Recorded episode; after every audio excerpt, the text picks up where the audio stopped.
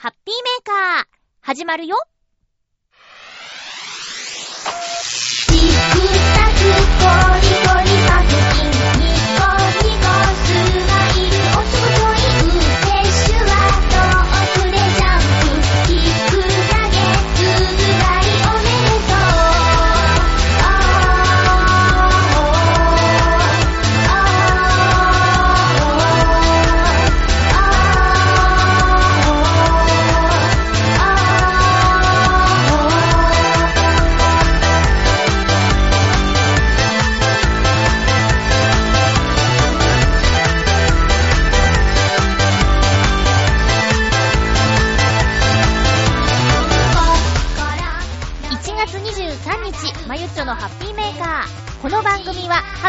間を一緒に過ごしましょうというコンセプトのもと、ちょあへよ .com のサポートでお届けしております。収録している月曜日、雪ですね。雪が降ってきました。今日も最後まで1時間、よろしくお願いします。遠くでジャンプキック投げつぶらいおめでとう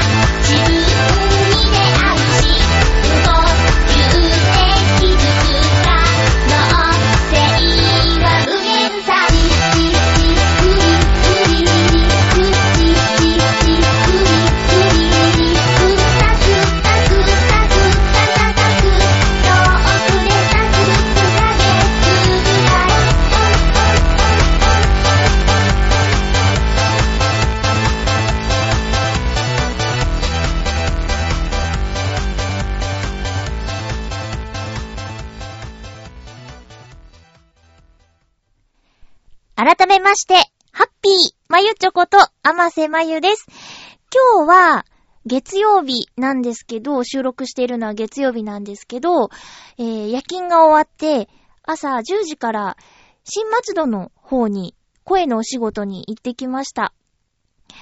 いつもはね、声のお仕事を終わって、家に帰って、少し仮眠をしてから、このハッピーメーカーを収録しているので、月曜日の夕方に収録することが、まあ多いんですけれど、今日はですね、声のお仕事が終わって帰宅して仮眠をしないですぐに収録しています。えー理由が、夜勤が2時間早出になったっていうことが原因で、あの、2時間早いとですね、一度仮眠してからラジオを撮るっていうのが、ちょっとスケジュール的に厳しいなぁということで、もうコーヒーを飲んでですね、えー準備万端でこのハッピーメーカーの収録をしています。私はよくスマホで天気予報を見るときに、ウェザーニュースのアプリを開いて、浦安のピンポイント予想を見ることが多いんですけれど、今回の雪の情報、ウェザーニュースだと、だいたい12時過ぎぐらいから降る予報が出てて、まあ、みぞれマークがついてて、夕方に雪のマークになっていたんですけれど、えーもう朝にはですね、ちょっと雪が舞っていて、なんならさっきお昼ちょい前、家に帰るときは粉雪状態のものがね、だいぶ舞っていました。粉雪が降るってことはめちゃくちゃ寒いってことだよね。もうちょっと気温が高いと、ん水気の多いべちゃべちゃした雪が降るようなイメージというか、そんな風に覚えているんだけど、だから粉雪が降るので、冷えてると。まあ、ちゃんと自分の温度計で測ったわけじゃないんだけど、2度ぐらいだっていうことでね。これは、どうなんでしょうね。今の段階で、どれくらい積もるだとか、わからないんですけど、この配信がね、えー今からだいたい12時間後ぐらいなんですけど、その時の外の景色どうなってるんでしょうか。ちなみに私は、お掃除のお仕事が、さっきも言ったんですけど、2時間早く行くことになって、まあ、雪対策なんですけどね。えーと、ずっと外です。ずっと外なので、あの、防寒対策をしっかりしようと思いまして。えー、足の裏に貼る中敷きタイプの回路にしました。靴下に貼るタイプと中敷きタイプのものがあって、どっちにしようかなと思ったんですけど、持続時間を見て選びました。靴下に貼るタイプのはだいたい5時間って書いてあったので、えー、中敷きタイプのが8時間タイプのものがあったので、これだーなと。これでしょう。ということで、中敷きタイプのもの。普段は使ってないんですよ。えー、あとは、会社にもね、回路を用意してくれているんですよ。いい会社でしょ？どうぞって。冬になるとね、みんなで使ってくださいってあるんだけど、やっぱりちょっとね、いただくものをこう、ペタペタ貼るわけにもいかず、一日一個かなっていうのがあるので、それ以上貼りたければ自分で用意するべきだろうということで、今日はね、30個入りの箱入りの回路も買いましたよ。あ、ちなみに中敷きタイプの足の裏のやつは3足分なんで3回分使えるっていうことでね。この冬は今回だけじゃ収まらなそうだからね、雪の日とか寒い日が。だからまあ、きっと使うだろうということで、え用意しました。あとは、これはもう日頃から、こう、現場に向かうカバンに入れてるんですけど、いつも着るわけじゃなくて、やっぱりね、外担当の日と中担当の日があって、気温差があるんですよ。中担当だとそこまで防寒対策しなくても大丈夫なんだけど、外担当の日になると、ずっと外っていうことも結構あるし、あと、日の出前にぐっと下がる瞬間があるんですよね。そういう時に便利なのが、ユニクロで私は買ったんですけど、ウルトラライトダウンだっけ？名前もし間違ってたらごめんなさい。ダウンジャケットのすごく薄手のやつがあってね。お掃除するときは決められた格好をしているんですけど、その決められた格好の下にダウンコートを着ることができるぐらい薄いものがあって、で、やっぱり素材的にね、風を通さないので、ずいぶんあったかいんですよ。セーターとか着るよりも。それがね、重宝してます。ただ、いつも脱ぐときに、静電気がものすごく発生するので、そのバチンっていうのとの戦いはあるんだけど、けど、あのウルトラライトダウンができてからね、ずいぶん助かってます。それからもちろん、ヒートテックは着てるよ。でね、ヒートテックって3段階あるんだよね。えっとね、ヒートテックと極暖っていうのの間に、なんか名前忘れちゃったけどあって、その私は真ん中のやつを着ています。ヒートテックって、ま、素材の性質上、動いて、ちょっと温まってくるとガーって熱を持つんだよね。ちょっと動かないと効果がないから、やっぱじっとしていてあったかいのは、さっきのウルトラライトダウンかなーっていうふうに思います。だから、ヒートテックであまり、あの、効果が高いのを着ると、ちょっと汗ばんじゃうこともね、あったりするかなと思って、そこまでじゃないなっていうことで、真ん中のやつにしています。で、もちろん、そのズボンの下は、えー、150デニールのタイツを履いてます。いつも思うんですけど、下半身はそれ以上やりようがないんですよね。あの、靴下をね、重ね履きするとかはあるんですけど、あまりやっちゃうと靴がね、きつくって、入らなくなっちゃうから、やっぱりね、足、下半身はね、対策に限界がありますね。うーん。上は、上半身はいくらでもその、ね、ヒートテック、あと、ね、ウルトラライトダウンと、カイロ。なかなか足にカイロ貼らなくない？だからまあ足の裏しかないんだけど、ねえ、だから、うーんと、まあ、太もものあたりぐらいまでコートの丈があるけど、膝から靴のあたりまでが寒いよね。もう最悪膝裏に回路貼ってみようかな。いや、なんかちょっと怖いね。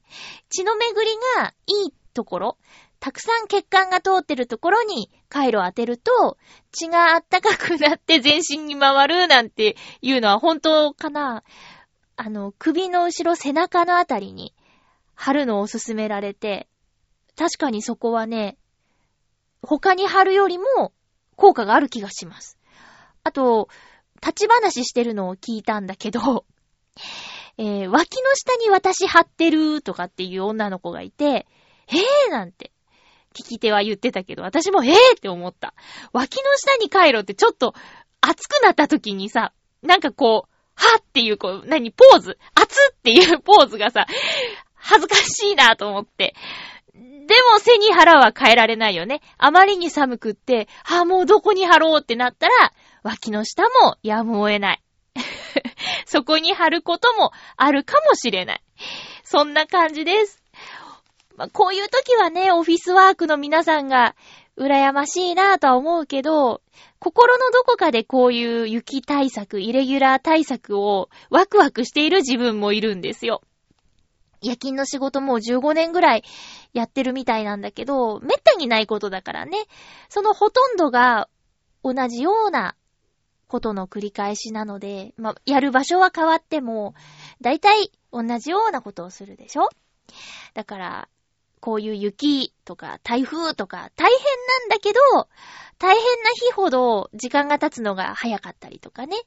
後でちょっと大変でしたね、なんて話すネタになったりとかするのは、ちょっとまあ楽しいことの一つかなって思います。とにかく、えーと、もしかしたら、この月曜日のハッピーメーカーを聞く前、家に帰る人で、大変な思いしたかもしれないし、滑って転んじゃったとか、ね、怪我がなければいいんですけど、特に関東の人や雪があまり降らない地域の人は慣れてないからね、歩くのすら大変でしょ？私も含めてなんですけど。ねえ。だから、これを聞いているリスナーさんの中には、雪国にお住まいの方もたくさんいて、そこの人は何が寒いだとか、それぐらいのね、10センチの積雪で何言ってんだなんてね、思う方もいるとは思いますが、でもね、何分不慣れなものですいません。びっくりしちゃってるんですよ、関東の人。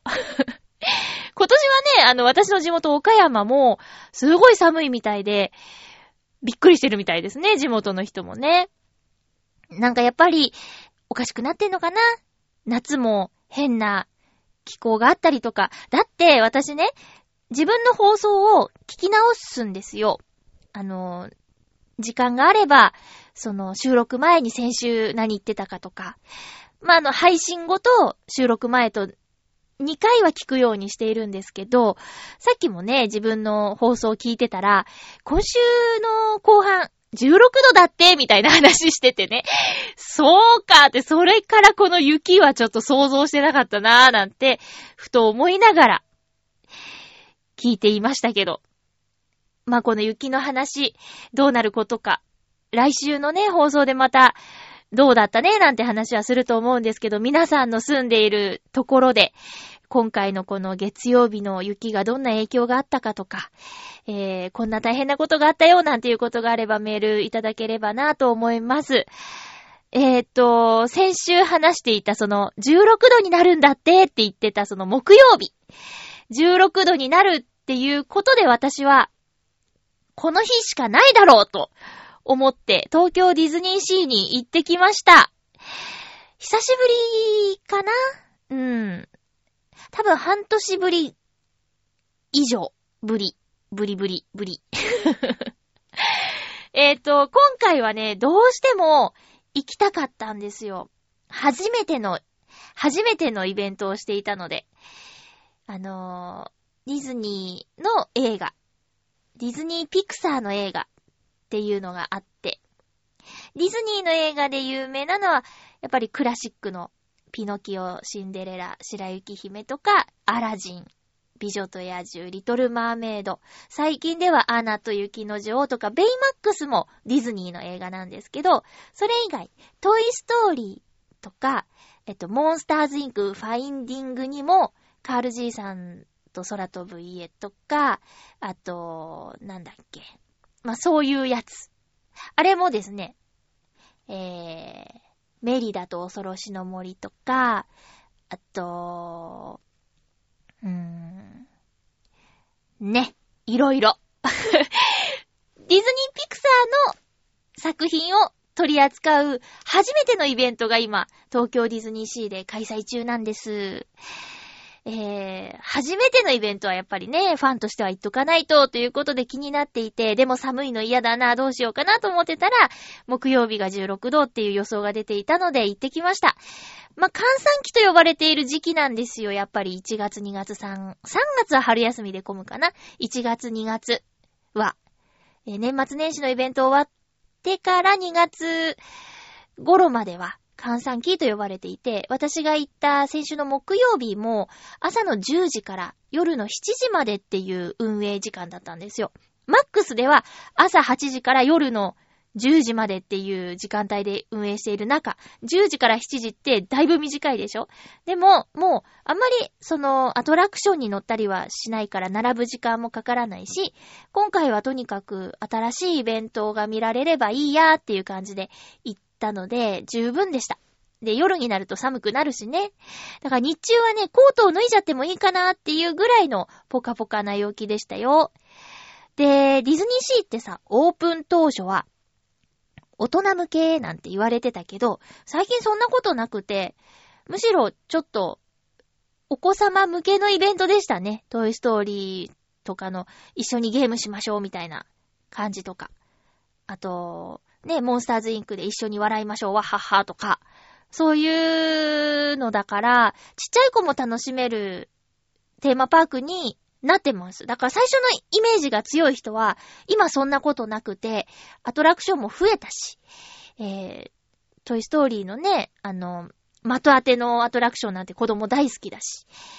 だから、そのタートルトークや、ニモのね、アトラクションとかもできたし、だから、ね、ちょっと大人向けなのかなって思ってる方も、ぜひお子さんと一緒に行ってみるといいと思いますね。でね、私、ピクサーの映画好きなんだけど、そのディズニーの映画ほど繰り返し見てないなっていう作品があって、特にあの、カール爺さんと空飛ぶ家については、もうオープニングがすごすぎて、わーって泣いちゃっ、感動して泣いちゃったっていう記憶はあるんだけど、途中を全然覚えてなかったんですよ。だから、ディズニーシーに行く前に予習してみたんだけど、やっぱりね、あの映画良い。良いです。あの、特に、こう、結婚している方、妻がいる方、ぜひ。でもね、辛いかも。うーん。だから、なんだろう、ディズニーとかピクサーのファンタジックな映画なんだけど、ちゃんと現実を見せてくるっていうか、うーん。ただ、やっぱり心があったかくなる映画だなと思いました。なのでね、これちょっと、ディズニーピクサーええ嫌だなーっていう人も、カール爺さんは見てほしい。すごくいい。あー、ハードル上がっちゃったかな。でも、最初だけでもっていう感じかな。うーん、やっぱ最後まで見てほしいけど。で、今回ね、一番感動したのが、その、カール爺さんのね、キャラクターがね、登場したことですね。私、あんまり、こう、写真撮りたいなーって、キャラクターと写真撮りたいっていう欲求ないんだけど、カール爺さんとは一緒に写真を撮りたかった。でもすごく囲まれてたから、そう、うじゃうじゃいるときに私、撮りたいって、こう、グイっていけないからね、全然かすりもしなかったんだけど、でもね、すごいクオリティ高かったよ。かっこよかった。かっこいいっていうか、うん、映画の中では最初ちょっと、なんだろう、への字口っていうかね、こう、笑顔のシワがないんだけど、そのキャラクターになったカール爺さんは、こうな笑ってるの。そういうのもね、いいなと思いました。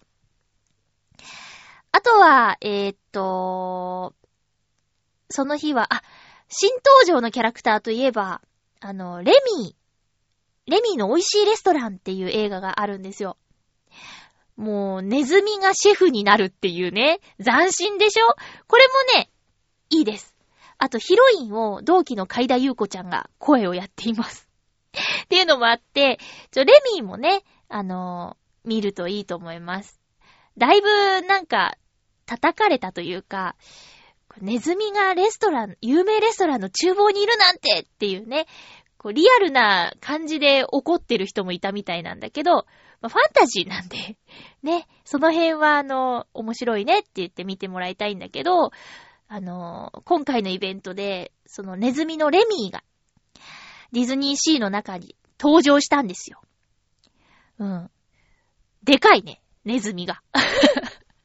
しょうがないんだけど、映画の中では、主人公というかまあ、レミーの相棒になる人間の男の子のコック棒の中に入って、髪の毛を引っ張って、こう、操作するんよね、人間を。誘導するっていうか。それぐらいサイズちっちゃい。もちろん手のひらに乗るぐらいなんだけど、ディズニーシーに降臨したレミーさんはね、私よりでかいね。でかいです。そんなちょっと、わーっていうこともあったけど、全体的には、えー、カラフルで、楽しいイベントになってました。ちなみに今、東京ディズニーランドでは、アナと雪の女王のイベントをやっています。こっちもね、女の子で好きな子結構いるんじゃない？パレードのね、フロートのクオリティが高いで有名な、エルサのフローズンファンタジー。こちらもね、えー、女の子のお子さんがいる方はいいんじゃない？ドレス着せてあげてね。ただこの時期寒いから、せっかくこう、ビビリバビリブティックっていうね、ドレスとメイクを施してくれる、えー、お店があるんですけど、そこでドレス着て、髪の毛もいい感じにしてもらったちっちゃい子がね、寒いから上からコートを着るっていうね、ちょっと残念なことが起こってますけども、それでもやっぱり特別な経験ができるところだから、子供がいたらね、楽しいだろうね、そういうところね。東京ディズニーシー、やっぱり、楽しい場所、好きな場所だなって思いました。うーん、ミッキーに会ってないなって、ずっとピクサーのイベントだからミッキー出てこないんですよ。ミッキーにどうしても会いたいって思って、ミッキーが出ているショーを立ち見したりとかしました。やっぱりね、私はミッキーマウスが好きですね。かっこいい。何度見ても素敵だなと思います。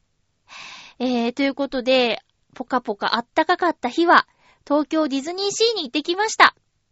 今週は真逆のお天気っぽいですね、木曜日とかね。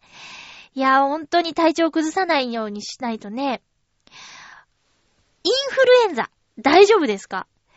あの、私の周りで、インフルエンザの B 型になっちゃった人、いたんですよ。あの、A 型と B 型と、他もあるの？ま、大きく分けて A と B とあるらしいですけど、インフルエンザ A 型が高熱が出ちゃうやつ。で、インフルエンザの B 型が熱があまり上がらないやつなんだって。で、あの何曜日かな？火曜日か。ちょっとお届け物があって、待ち合わせをしてたんですよ。そしたら、ずいぶん遅く到着したんです、相手の人が。で、どうしたの？って聞いたらね、早退したって、同じ夜勤の人なんだけど、早退したんだーって言って、で、もう見るからに顔がちょっと、ぼんやりしてるっていうか、で、えー、なんつって、大丈夫なのって言ったら、病院行きがてら、とりあえず出てきたって、メールするのもしんどかったから、会って説明しようと思ってって言われて、で、聞いたらね、なんか熱はないんだけど、すごく寒気がするって言ったら、同じ同僚の方が、それね、もしかしたらインフルエンザかもしれないから、早退した方がいいよって言ってくれて帰ったんだって。で、あ、そうなんだってこう、受け渡し終わって、じゃあ病院行ってきますって。もしインフルエンザだったら、連絡するね、なんて言って別れて、1時間半後ぐらいかな。インフルエンザ B でしたって言って、そっから1週間出勤停止っていう感じでね。熱が出ないから気づかないっていう人も結構いるんだって。っていうのをテレビで見た方が、自分はもしかしたらインフルエンザの B にかかってるかもしれないから見てくださいって内科に殺到しちゃったんだって。そしたらその、お医者さんがね、ツイートをしているのを、リツイートかかってたのを私見たんだけど、お医者さんが、なテレビでなんて言って煽ったか知らないけど、なんでもない大丈夫な人を病院に起こしたらね、病院って一番そのウイルスがある場所なのに、ならなくてもいいインフルエンザになっちゃうかもしれないから、ちょっと様子がおかしいぐらいなんだったら、お家で安静にしてるのが一番ですよってつぶやいてた。確かに。まあでもインフルエンザ B のその症状がね、わかりにくいっっていうのは確かにあるから、不安になる気持ちもわかるんだけど、でもね、私が見た感じだと寒気、あと、気持ちが悪くなっちゃったりとか、食欲の低下とかっていうのが書いてあったから、まあそうじゃない、いい間は安静にしてね、ちょっとおかしいなと思ったら安静にしているべきかなって思います。私もね、その子と会って対面して喋ったから、え、インフルエンザ B って診断されたのかって、私、もしかしてさっきまで喋ってたから、もらっちゃったかなって今年、結局、予防接種受けてないからさ。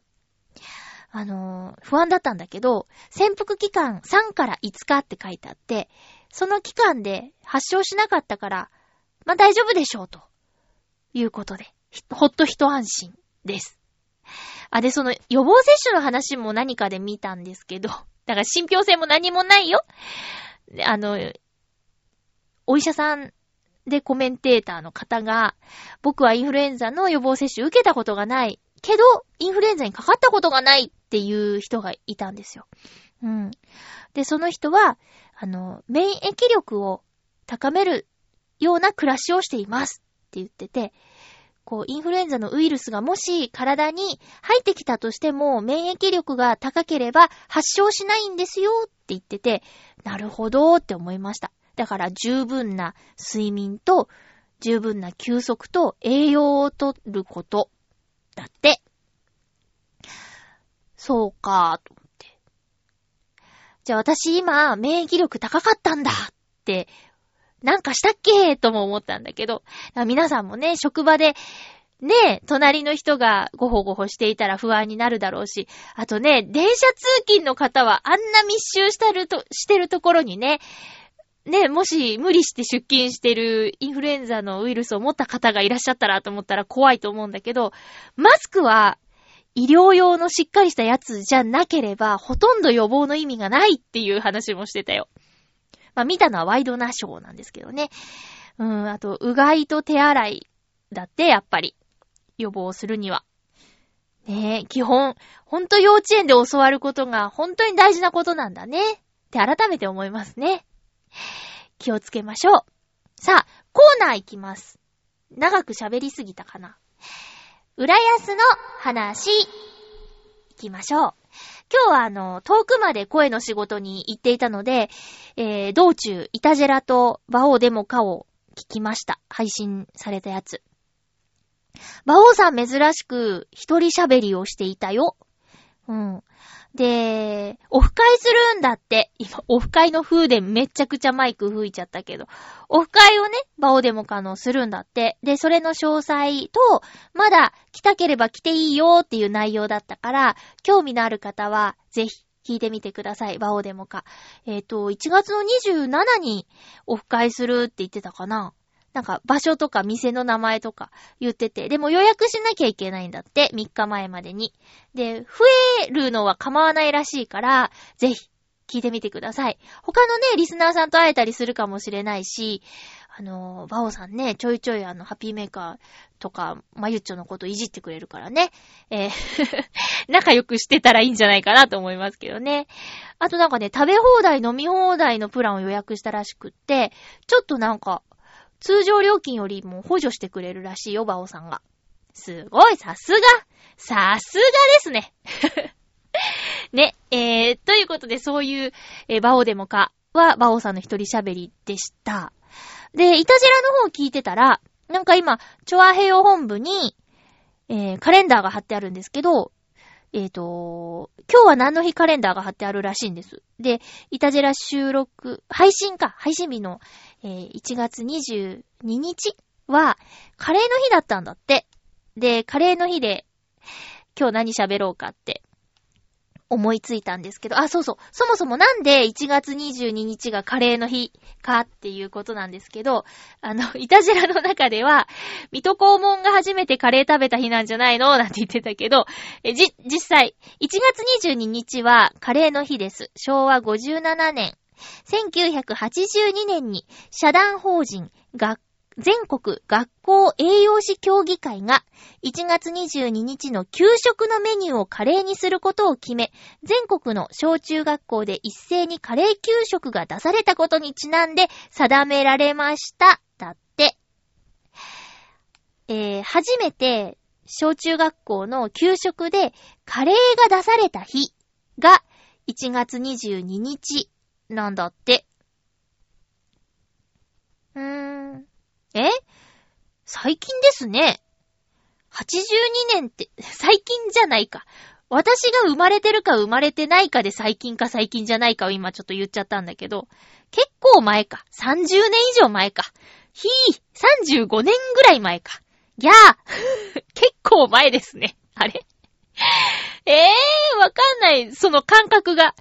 私、もっと前から、給食にカレーが出てたんだーなんて思っっていたから、私たちが生まれた後からって聞くと、そんなに歴史がないんだって思っちゃった。なんだって、給食絡みだったよ。水戸黄門はね、ちょっと前すぎましたね。そう、水戸黄門があるから、給食で82年で最近って思っちゃったんだ、きっと。ねえ。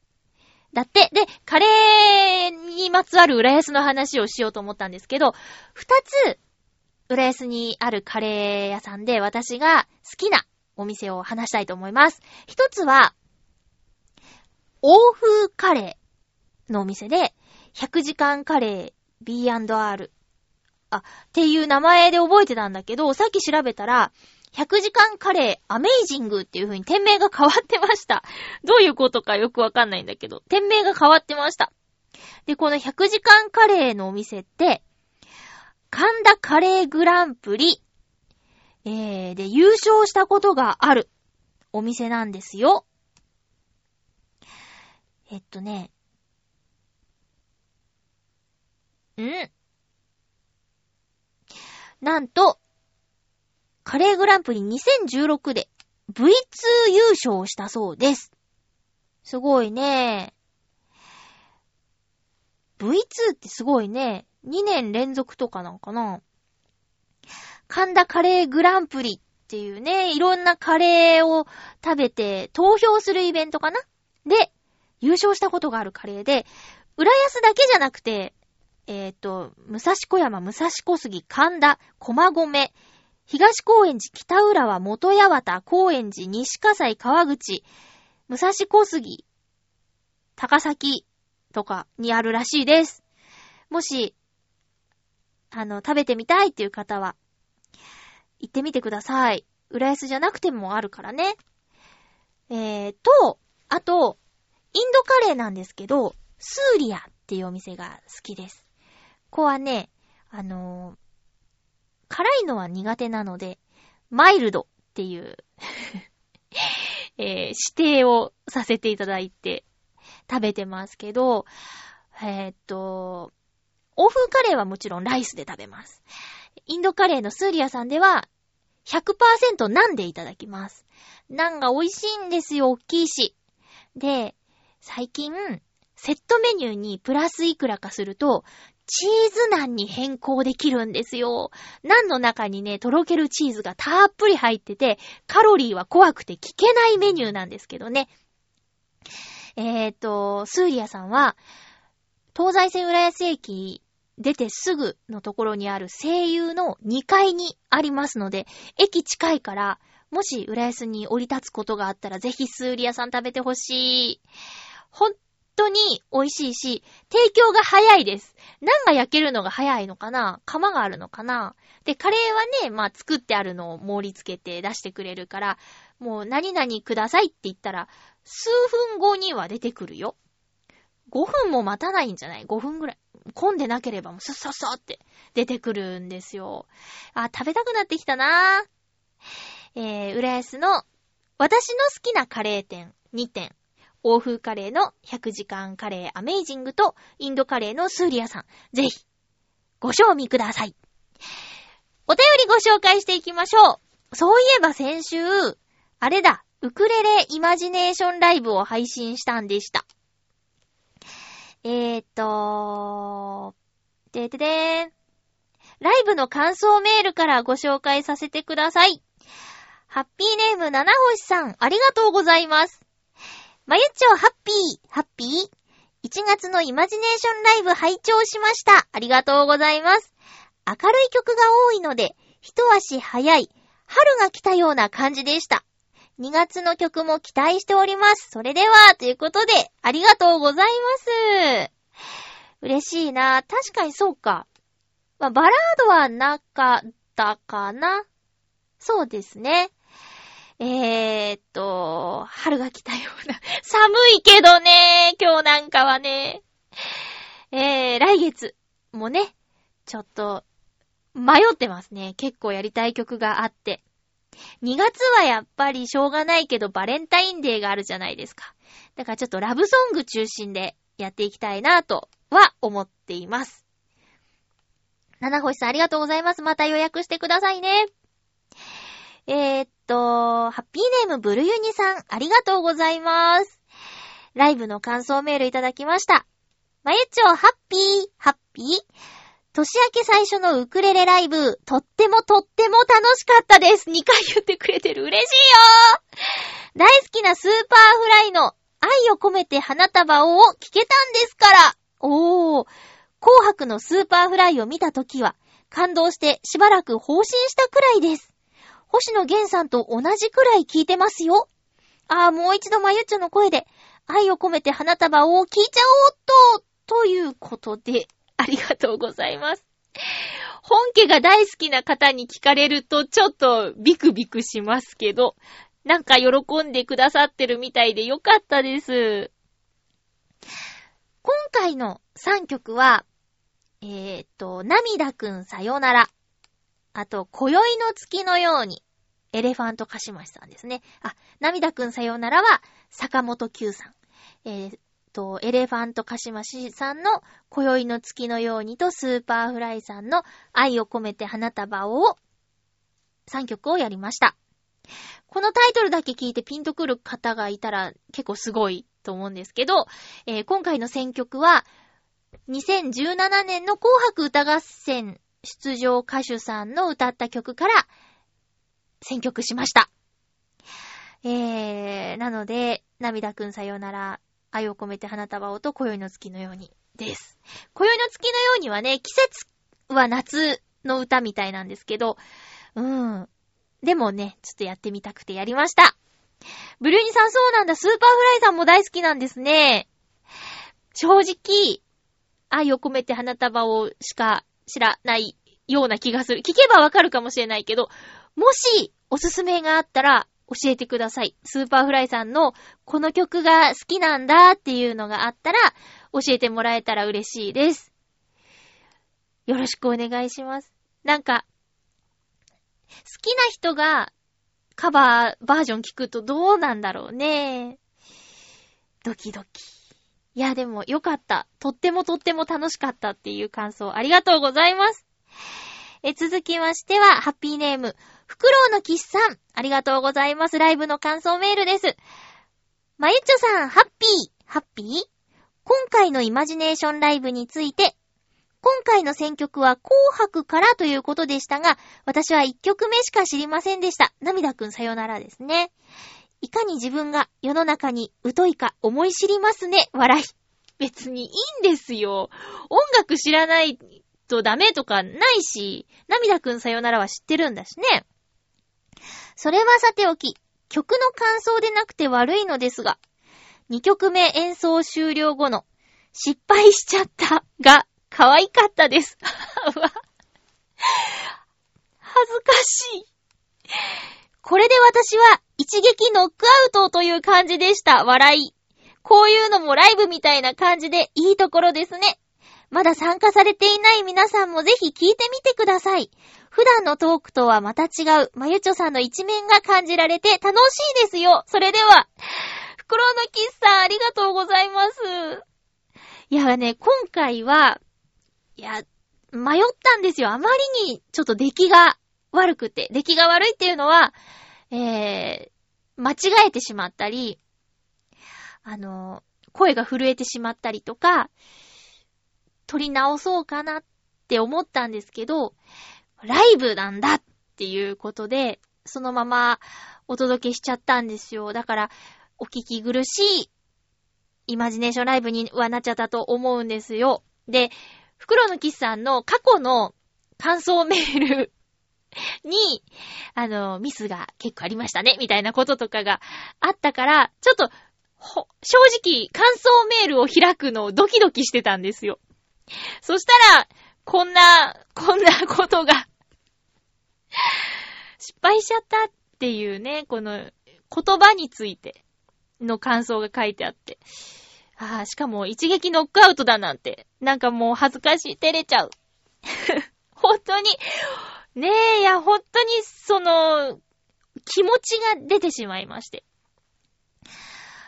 あの、宣伝してくださって本当に嬉しいんですけど、あの、このね、ハッピーメーカーのラジオももちろん、その、リアクションとか、す、みたいなものを出せたらなーっていう風にやっているつもりなんだけど、確かに、イマジネーションライブの方が、素が出てるかもしれないですね。緊張感もあるかなこっちはリラックスしておしゃべりさせてもらってる、うーん、だけど、ライブの方はちょっと、そうね、緊張感があるって言った方がいいか。うん。だから、ミスっちゃった時に、ボロッとこう素がね、一言、ボロって出ちゃったりするんですかね。あの、ほんと、聞いてもらいたいですよ。うん。このね、本編で演奏して歌うことができたらベストなんですけどね。ただ、やっぱり著作とかね、そういうのの問題で本編でできないから、イマジネーションライブの形をとっているということと、あと、まあ、それでもあまり集客ができないから、YouTube で歌っています。うーん、そうなんです。そういうことで。まあね、ウクレレで弾いて歌って勝手にやってりゃいいじゃんっていうことかもしれないけど、やっぱり、その、ライブでね、ノートノーツでやらせてもらってた時の、みんなの前で歌う喜びとか、その、歌を聴いて喜んでくださる方の存在っていうのも、少ないかもしれないけど、いてくださって、やってるっていう感じですかね。一番は自分が楽しいからっていうのがあるんですけど、うん。でもあと、ノートノーツは急に解散しちゃったことへのごめんなさいっていうのも始まりにはあった気持ちなんですけどね。まあ、あの、時間があれば、ぜひ YouTube の方も、えー、イマジネーションライブの方も、どちらも無料で聞いていただけるので、えー、聞いていただけたら嬉しいなと思っています。です。変な喋り方。え、っと、感想メールは以上ですね。お便りご紹介します。普通おたでいただいています。青のインプレッサさん、ありがとうございます。まゆちょさん、ハッピーでございます。ハッピーでございます。さて、先週開催された東京オートサロンのレポートをします。おー、こっち来てたんだ。金曜日の夜、新幹線で上野に着いて、東京駅から京葉線で新浦安に着き、模型屋さんによってホテルに直行。いつものホテルで身の引き締まりますな。身がかな？身が引き締まりますな。夕ご飯は浦安駅近くのすき家で、なんで？なんで？新浦安にいるのに、浦安駅近くまで来て、なんで好きやなんで好きやなんだ？ええー、好きやは、あれですか？地元にはないのかな？すき家で一番高いカレーを食べて、ほー、一泊しました。さて来週は土曜日のレポートしますぞ。不思議な人だなぁ、青のインプレッサさんって。すき家といえば牛丼じゃないのか。あ、まあ、でもカレーもあるか。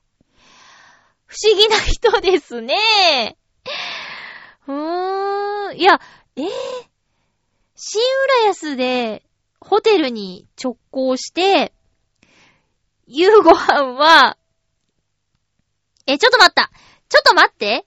金曜日の夜に、上野に着いて、そのまま、夜にシン浦安に着いて、ホテル、まあ、いっか、掘るのやめよっか。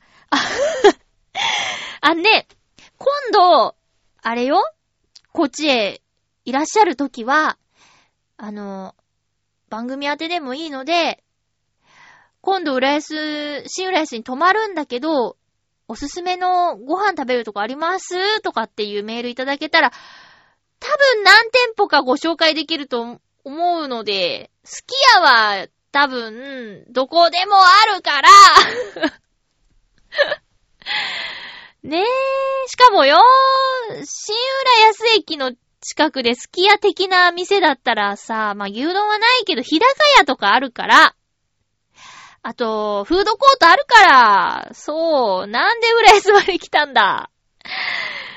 面白いですね。面白いっていうか、なんでっていう感じが結構しますけど、そうですか。うん。な、年に2、3回ぐらいこっち来るんですね。ねえ、そうなんだ。オートサロン土曜日のお話来週待ってます。行ってほしいお店結構あんだけどな浦安まで来たんだったらお蕎麦の深夜さんとかすごいいいよ。ハッピーネーム七星さんからふつおたです。ありがとうございます。まゆちょうハッピー、ハッピー先週出てたゲーム実況ですが、たまに私も見ます。主にスポーツゲームのものが多いですね。スポーツゲームでは選手を作って実際のキャリアを追っていったり、トーナメント戦とかあったりするので、それをよく見ております。自分で作るまでは考えてないです。ただ、PC 買い替えて、よく実況で使っている読み上げソフトとか購入したら考えるかもしれませんが、それでは、読み上げソフトって、自分の声じゃなくなっちゃうんじゃないの？自分で喋ってみたらいいじゃない。あんまりね、こう、録音した経験がない人は自分の声に違和感を感じて嫌だっていうね、こう、あ、自分の声素敵って思うより、うわ、自分の声、何これ？っていう感想を持つ人の方が多いって面白いよね。私はもう自分の録音した声っていうのを覚えてしまったから違和感とかなくなってしまったけど、子供の頃は録音して再生して、あはは変な声って笑ってたっていう、昔々はね。ただまあ、録音して再生するって遊びを結構してたから、自分の声に子供の頃から興味はあったんだろうね。ずいぶん前に、もう今ないかもしれないんだけど、カセットテープにね、近所の幼馴染のことふざけて録音した音源が出てきて、それ聞いたらもうひどいよ。あの、ね、子供が好きな汚い言葉をですね、連呼して爆笑するっていう内容だった。もう一回聞きたいな、あれ。うん。七星さんは、スポーツもの。そうか。それは今まで見たことないけど、YouTube って、まあ、あの、おすすめ動画とかは別として、こう自分が見たのの関連とかが出てくるから、偏るよね。それで、もっといろいろあるはずで、今まで見たことないものとか、出てくるもんね。最近私のおすすめ動画には、猫の動画とかしか出てこないもんな。あと、ウクレレの演奏をしている方の他の動画が、あの、見てみたらっていう感じで出てきます。うん。だから、例えば何で検索、あ、うーん、あ、ディズニーのね、ショーを録画した方の動画とかも見てた時期は、それがいっぱい出てきたりしましたけどね。うーん。もっといろんなジャンルのものを見たら発見とかあるのかもしれないですよね。七星さんありがとうございます。うーん、もう今誰でもクリエイター屋さんになれるもんね。ちょっと、ちょっとしたお勉強と、あと、ものがあれば。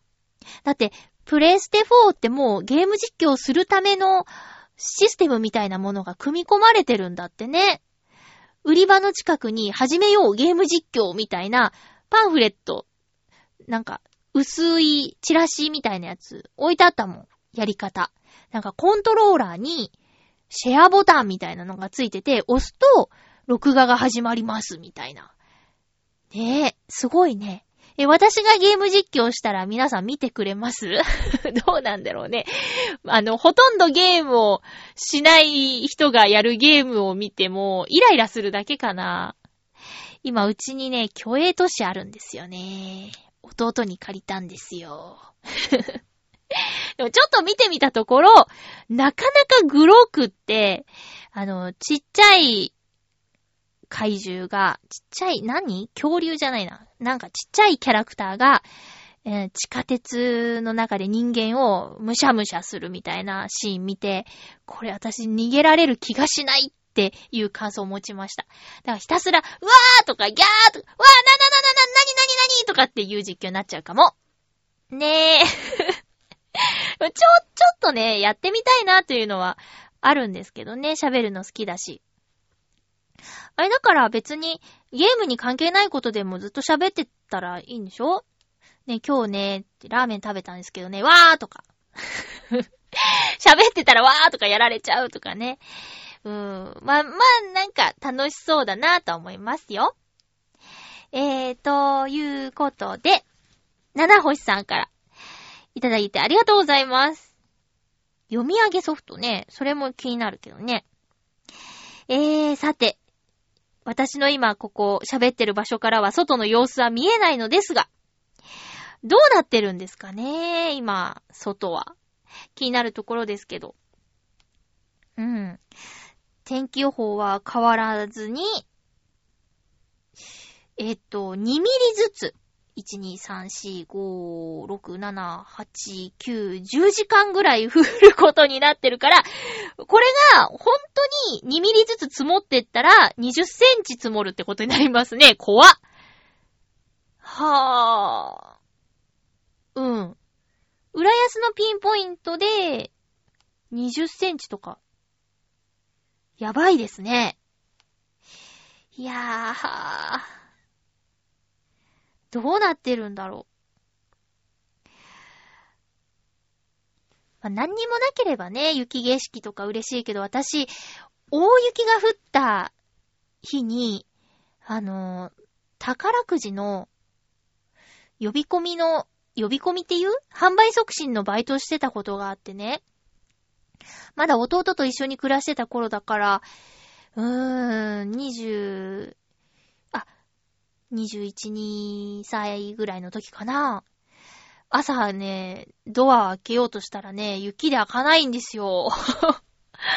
それでも行ったようん。で、喋るけど、その、宝くじ発売中でーすみたいなことは喋るけど、基本的に同じ場所に立ってなきゃいけない仕事だったから、それはそれは辛かったね。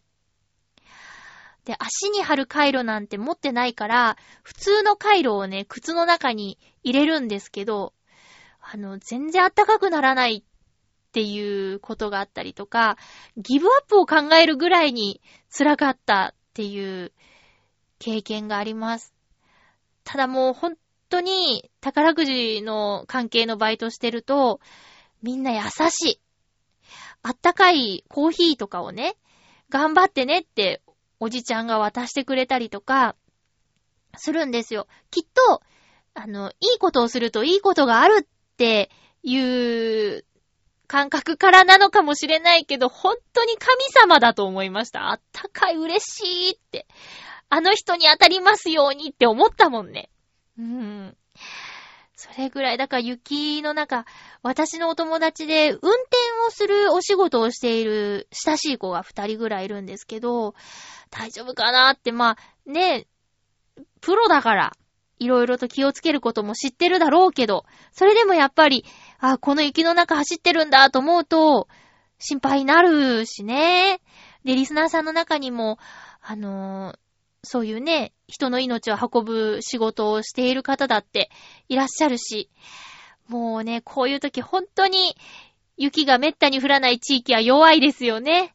焦っちゃうし、朝から電車乱れてたもん、まだ粉雪状態でだよ。ねえ、帰りもさ、電車ちょっと時間ずれてて、快速に乗ったんですよ。西船橋で。快速に乗って待ってたら、あの、各駅停車が遅れてるから、先に、快速より先に出るはずの各駅だから、このまま快速待機しますって言って、結局、各駅停車に乗った方が早く帰れたっていうこともあったしね。まあまあ、しょうがないんだけどさ。とにかく、何事もなく、怪我もなく、無事に帰宅できていればいいなと思います。私も朝まで頑張るよ。風邪をひかないようにね。次回のハッピーメーカーは1月28日の収録、1月30日の放送です。お便り、この雪のお話とか、うーん、いろいろ、普通歌も何でもいいので送ってください。よろしくお願いします。告知していいか確認できなくて、あのー、まだ言わない方がいいかなと思っていることがあるんですけど、OK もらえたら、ツイッターに書くので、その時は何かしらの協力をしていただけるとありがたいです。何のことやねんって感じですかね。まあ、とにかく、あのー、ちょっと、あ今週は楽しみなことがあります。チョアヘヨ関係で。まだはっきり言えないけど。なんで確認しとかなかったんだろう私もバカバカ。ちゃんと言いたかったな。えーと、あっという間ですけど、よかったなんか、カフェインが効いてて、力尽きることなく最後まで話すことができました。お送りしてきましたハッピーメーカー。そろそろお別れのお時間です。いつもの収録とは違って午前中、昼頃か。昼頃の収録になりました。えー、寒いけど、体に気をつけて、また来週ハッピーな時間を一緒に過ごしましょうは。